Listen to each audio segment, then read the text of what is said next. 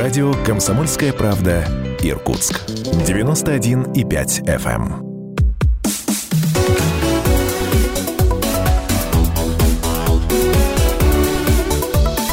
Тема дня. 91,5 FM в Иркутске, 99,5 в Братске, сайт kp.ru из любой точки мира. Это все радио «Комсомольская правда», программа «Тема дня» в студии Евгения Дмитриева. Я приветствую еще раз всех наших слушателей. В этой части программы будем говорить о спорте, о здоровом образе жизни и об активном. А на горе Соболиная в Байкальске прошел совсем недавно открытый областной летний фестиваль скандинавской ходьбы. Называется он «Байкальский Нордик». А всего в соревнованиях приняли участие 123 человека от 16 до 88 лет. О секрете популярности скандинавской ходьбы, о нюансах техники и не только будем говорить сегодня в эфире. Скажи, чудак, а где же твои лыжи? Я часто слышу, но не обижен. Я эти реплики давно предвижу и отвечаю примерно так. Да я не фин, не швед и не норвежец, не лыжник и не конькобежец.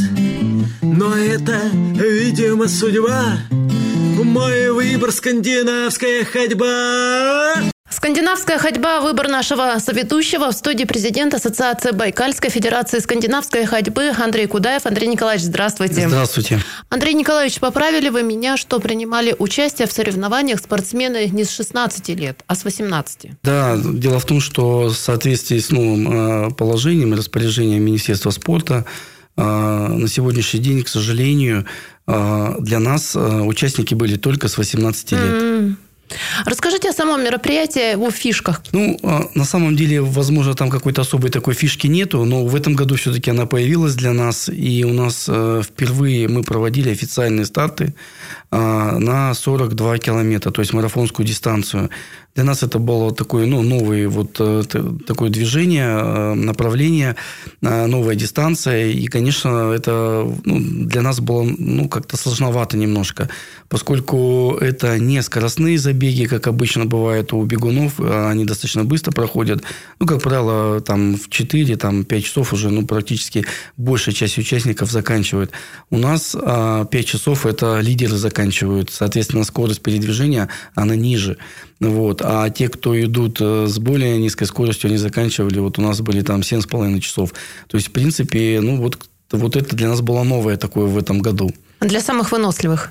Ну, на самом деле, это именно так, потому что э, там приняли участие ребята, которые уже проходили у нас 21 километр.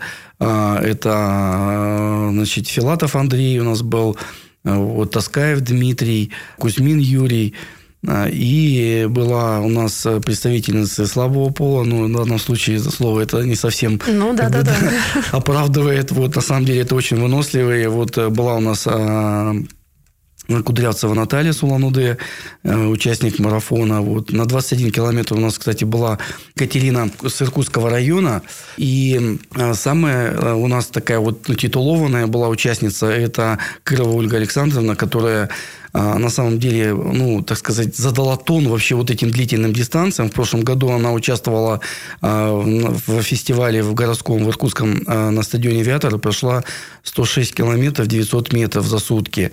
Вот. В этом году она результат свой улучшила и показала результат 108, 109 километров. И на самом деле это один, ну, так сказать, из лучших результатов ее. И самое главное, что нету людей у нас в Иркутской области, подчеркиваю, вообще, в принципе, есть среди мужчин и женщин, кто бы столько, ну, вот с палками прошел. Поэтому она у нас является, ну, как ориентиром для будущих поколений. А ей 63 года, и поэтому это, ну, во многом даже, ну, нас еще и стимулирует более молодых для того, чтобы достигать таких результатов. О рекордах сейчас послушаем справку. Собственно, вспомнили мы как раз вот эту женщину, которая установила тот самый результат. Послушаем. Справка на радио «Комсомольская правда». Этим летом в Иркутске на стадионе «Авиатора» провели суточный ультрамарафон северной скандинавской ходьбы «Время рекордов». 63-летняя спортсменка из поселка Молодежный Ольга Кырова за 24 часа преодолела 108 километров 700 метров, установив региональный рекорд среди женщин. Марафон проводили для установления национального рекорда России по северной ходьбе. Рекорд засчитали спортсменки Санкт-Петербурга Ирине Марковой. Она за сутки прошла 163 километра 525 метров. Это стало также мировым достижением. Всего в ультрамарафоне среди женщин участвовали четыре представительницы, две из Санкт-Петербурга, по одной из Иркутской и Вологодской областей. Справка на радио «Комсомольская правда».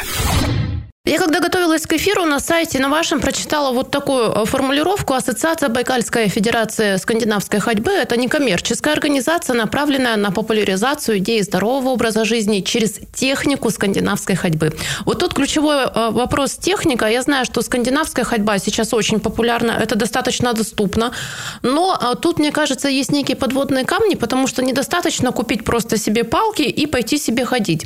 Вот тут, собственно, о важности техники попрошу вас рассказать понять, какие могут ошибки, если не навредить, то не принести пользы здоровью человека, если эту технику не соблюдать? Ну, на самом деле, как врач я могу сказать, что в любом случае движение – это жизнь, да, и когда человек даже просто ходит и неправильно, но ходит, это уже, конечно, большой плюс, потому что он лежит не на диване, да, и смотрит телевизор, и не двигается. Ну, а что касается техники, на самом деле существует, а, ну, глобально на сегодняшний день две кардинально различающиеся, ну, чуть-чуть э, техники. То есть, это спортивная ходьба, да, то есть, северная, которая выделена в отдельную спортивную дисциплину Федерации спортивного туризма. Вот. И там есть определенные нюансы. И мы этому учим спортсменов. Но есть другой стиль, который мы, в принципе, пропагандируем как главный, как ведущий. Это оздоровительный стиль ходьбы. И вот здесь, конечно, важно, как вы идете, потому что если вы идете максимально приближенно к правильной технике, то вы получаете наибольший максимальный эффект для своего здоровья, чем если бы вы ходили, ну, просто так, лишь бы палки волочили там рядом с собой и так далее. Поэтому, конечно, вот это имеет значение. Это вынос руки вперед и назад. И а, даже вот Том Рутлин, это американский а, а, атлет, который ну, был марафонцем, но со временем вот, травмы не позволили ему бегать марафон, и он начал заниматься в Америке. Эта ходьба называется страйдер. Вот. И мы в прошлом году с ним в январе переписывались значит, и дискутировали по поводу техники ходьбы. У них она отличается. Она немножко uh-huh. по нашим правилам она ну, не, не совсем правильная. Вот. Она более энергичная, такая резкая. Вот. Но дело в том, что для, в основном, ну, так сложилось, что у нас люди старшего поколения пока занимаются в большей степени. Вот. А для них это не самый лучший вариант. И мы как раз учим той технике, которая для них более оптимально а, приносит больше пользы. И вот здесь а, вынос руки назад является ключевым. То есть, рука, плечо должна уйти назад, кисть уже должна уйти назад. И ну, желательно, чтобы она раскрывалась, чтобы была фаза расслабления сзади сзади. А, вот. Соответственно, вот э, не все люди это делают. То есть, обычно все до талии доводят, угу. короткие резкие движения, вот, но нету фазы расслабления. А это, к сожалению, не расслабляет шейно-воротниковую зону, которая по, по логике должна как раз больше включаться, потому что у людей сидящим образом жизни, работой, как правило, вот шейно-воротниковая – это проблемная зона, то есть, забиты мышцы шеи, а, плечевого пояса. Их нужно расслаблять, а их расслаблять можно как раз движением. Движение, которое создает вот эту вот фазу расслабления, удлиняет ее. Вот это вот дает такой вот положительный, позитивный эффект. А, ну, вот это вот, наверное, главное, что нужно знать. Конечно, для этого существует а, сейчас много видео, вот, где объясняется. Вот. Ну, конечно, не все инструктора, к сожалению, которые видео предлагают, а, не всегда правильно показывают технику. Даже вот есть у нас доктор Бубновский в свое время, который писал свои книги замечательные, да, вот они неплохие, я его во многих идеях поддерживаю, вот, но, к сожалению, когда он коснулся темы скандинавской ходьбы, и в одну из книг, прямо вот она у меня до сих пор хранится, там прямо выделено, что это не полезная ходьба. Это был 11 год, вот, но по прошествии некоторого времени, прошло 5 лет, и он уже сам стал показывать, как нужно ходить с палками, к сожалению, неправильно, потому что он классный мануальный терапевт, он замечательный специалист, наверное, в своей области, вот, ну, как бы я не могу судить о его специализации, вот, но э, важно, что э, он а, не, неправильно показывал людям. Mm. Вот эти моменты есть.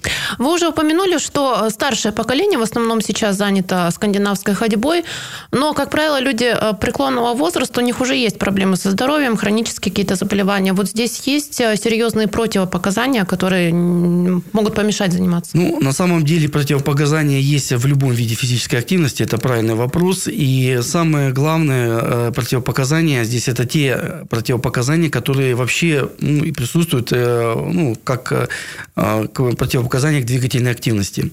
Ну, например, а, тромбофлебит. Если установленный диагноз э, четко есть наличие тромбофлебита, что отличает от варикозной болезни расширенных, расширенных вен, допустим, варикозной болезни, то здесь нужно понимать, что да, таким людям нежелательно, потому что есть опасность отрыва тромба при любой активности, есть, ну, как вероятность, что человек может попасть ну, в больницу. Сейчас небольшой перерыв. Послушаем, что происходит а, в Иркутской области к этому часу. Выпуск новостей. Возвращаемся в студию через несколько минут. Я напоминаю, мой соведущий президент Ассоциации Байкальская Федерация скандинавской ходьбы Андрей Кудаев. Не переключайтесь.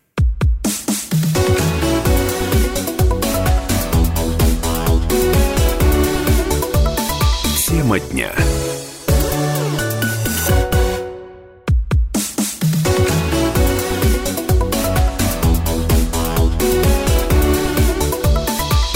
Дня.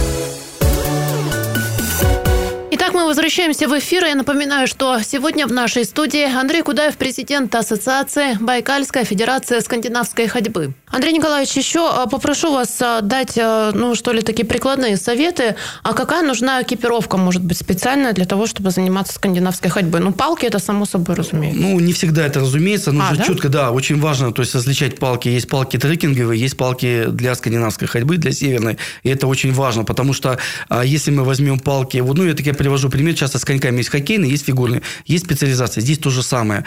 Поэтому нужно брать палки правильные, это первое. Второе, одежда, она, как правило, правило, это либо, если говорим про верхнюю одежду, то это ну, ближе ну, к лыжной экипировке, да, то есть это могут быть комбинезоны зимой, допустим, летом это могут быть футболки стандартные, беговые там и так далее. Вот. А важно, что обувь должна всегда быть закрытая летом, не должно быть открытых там частей сланцы какие-то и так далее. Вот. Это могут быть обычные беговые кроссовки, трекинговые кроссовки зимой, это могут быть трекинговая обувь, либо обувь, которая позволяет нормально работать стопе, двигаться, ну и чтобы не было тепло в случае остановки. Вот. Должно, одежда должна быть не пуховая. То есть, если человек тренируется, обязательно должна быть синтепоновая одежда, которая хорошо потом стирается, сушится быстро и сохраняет свои свойства теплые, ну и отводящие влагу. Вот. А пуховая одежда здесь не подходит однозначно. То есть, это не тот вид активности.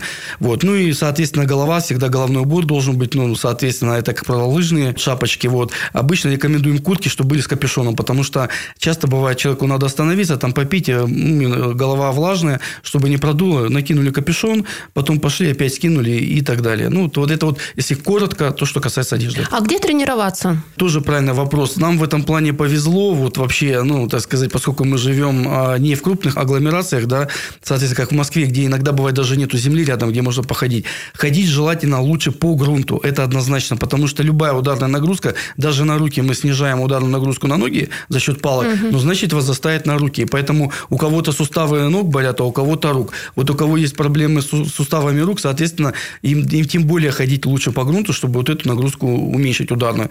Грунт а, ну, земля, то, ну, не по асфальту и желательно не по плитке, потому что плитка вообще не держит никаким образом, все соскальзывает с нее. Вот это вот главная рекомендация. Лучше это лес, парк, а, желательно не возле дороги, ну, а понятно Ну, чтобы почему. не дышать выхлопными Совершенно газами. верно, да.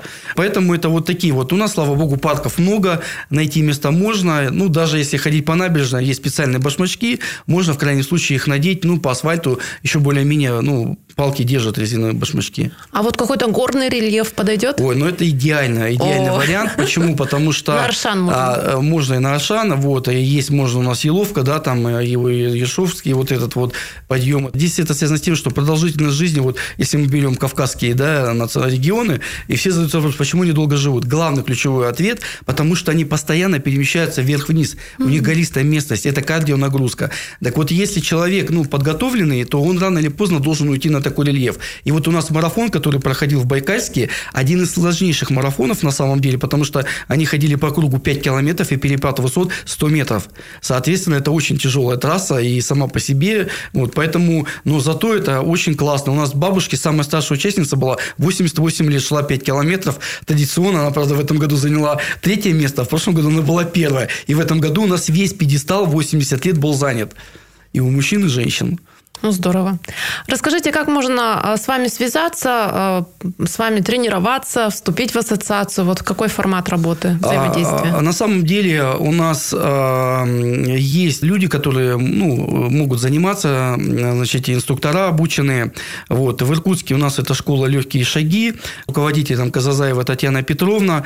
Вот. Можно зайти в группу Viber Сканди Иркутск и, в принципе, включиться туда, и вы будете получать всю необходимую информацию, вот, либо а, выйти, а, написать сообщение в Фейсбуке, у нас есть там Байкальская страничка Байкальской Федерации скандинавской ходьбы, тоже там написать сообщение, мы вам дадим все координаты по городам, кому можно обратиться, и кто и там может заниматься с вами и правильно, чтобы научить ходить, потому что скандинавская северная ходьба, она не требует иногда групповых занятий, достаточно проучиться, там несколько занятий, и человек может, ну, любит иногда самостоятельно заниматься и не хочет, чтобы там кто-то ему там привязываться к кому-то по времени.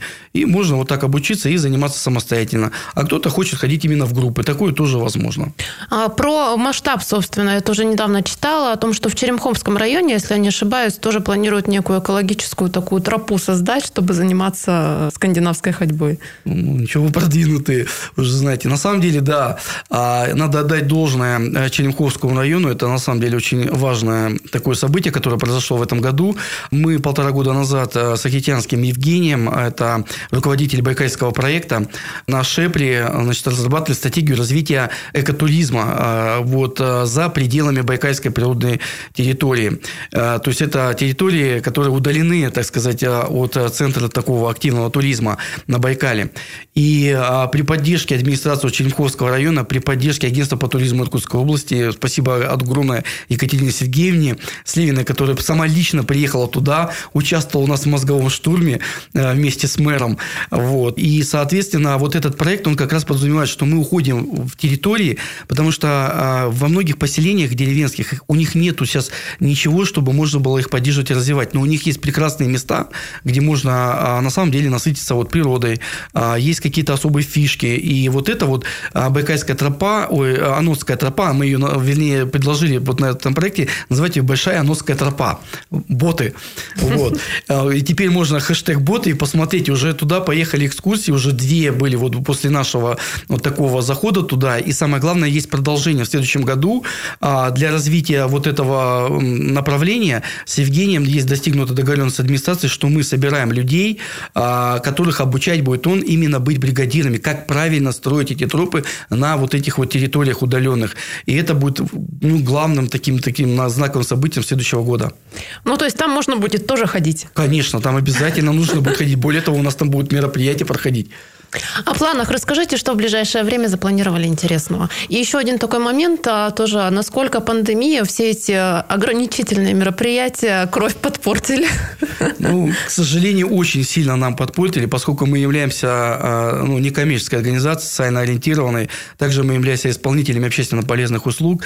И, конечно же, а, у нас был один из источников такой небольшой дохода, когда мы проводили школы, и хоть что-то мы имели деньги зарабатывать зарабатывали на оплату коммунальных платежей по помещению. К сожалению, вот эта коронавирусная ситуация, она привела к тому, что мы не смогли проводить мероприятия, это было запрещено, и, соответственно, у нас полгода вылетело, и коммунальные платежи у нас никуда не отменились, да, а да, да. и вот мы сейчас вынуждены искать там поддержки там, от разных возможных вариантов, там, администрации, там, спонсоров, ну, ищем, кто, может быть, нам поможет, вот. Да, оказалось серьезное влияние, вот, но нам, опять-таки, жаловаться тоже, с одной стороны, грех, потому что мы одни из тех, кто в России успели до коронавируса провести крупное мероприятие. Это зимний чемпионат а, области на Байкале на Малом. И это было здорово, что мы успели. И вот после этого все у нас закончилось.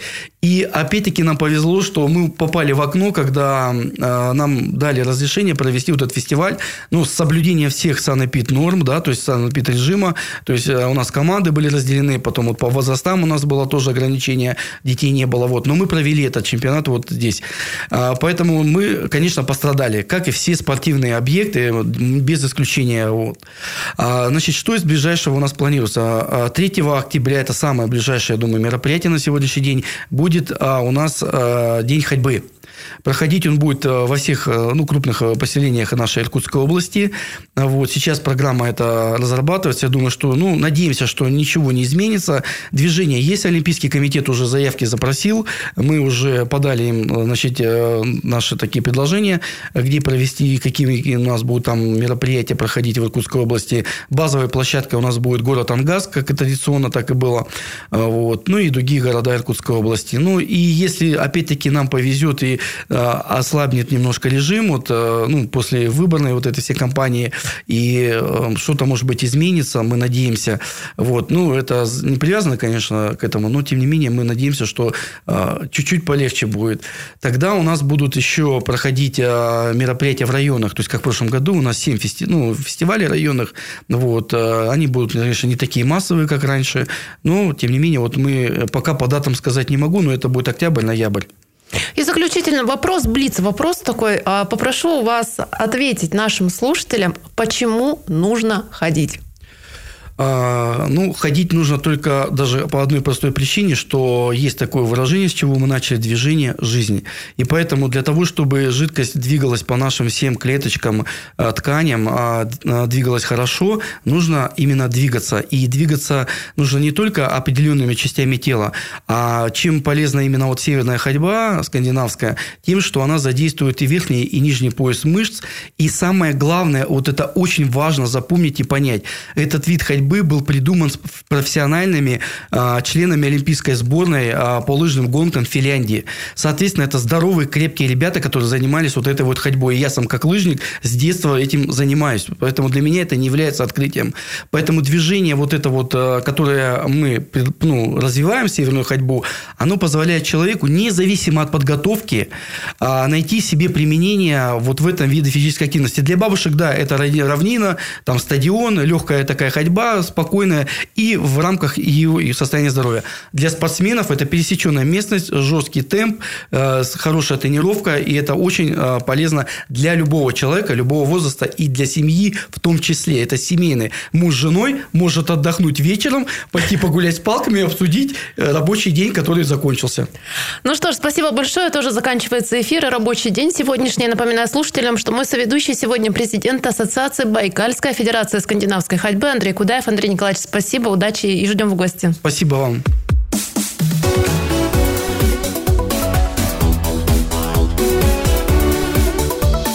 Тема дня.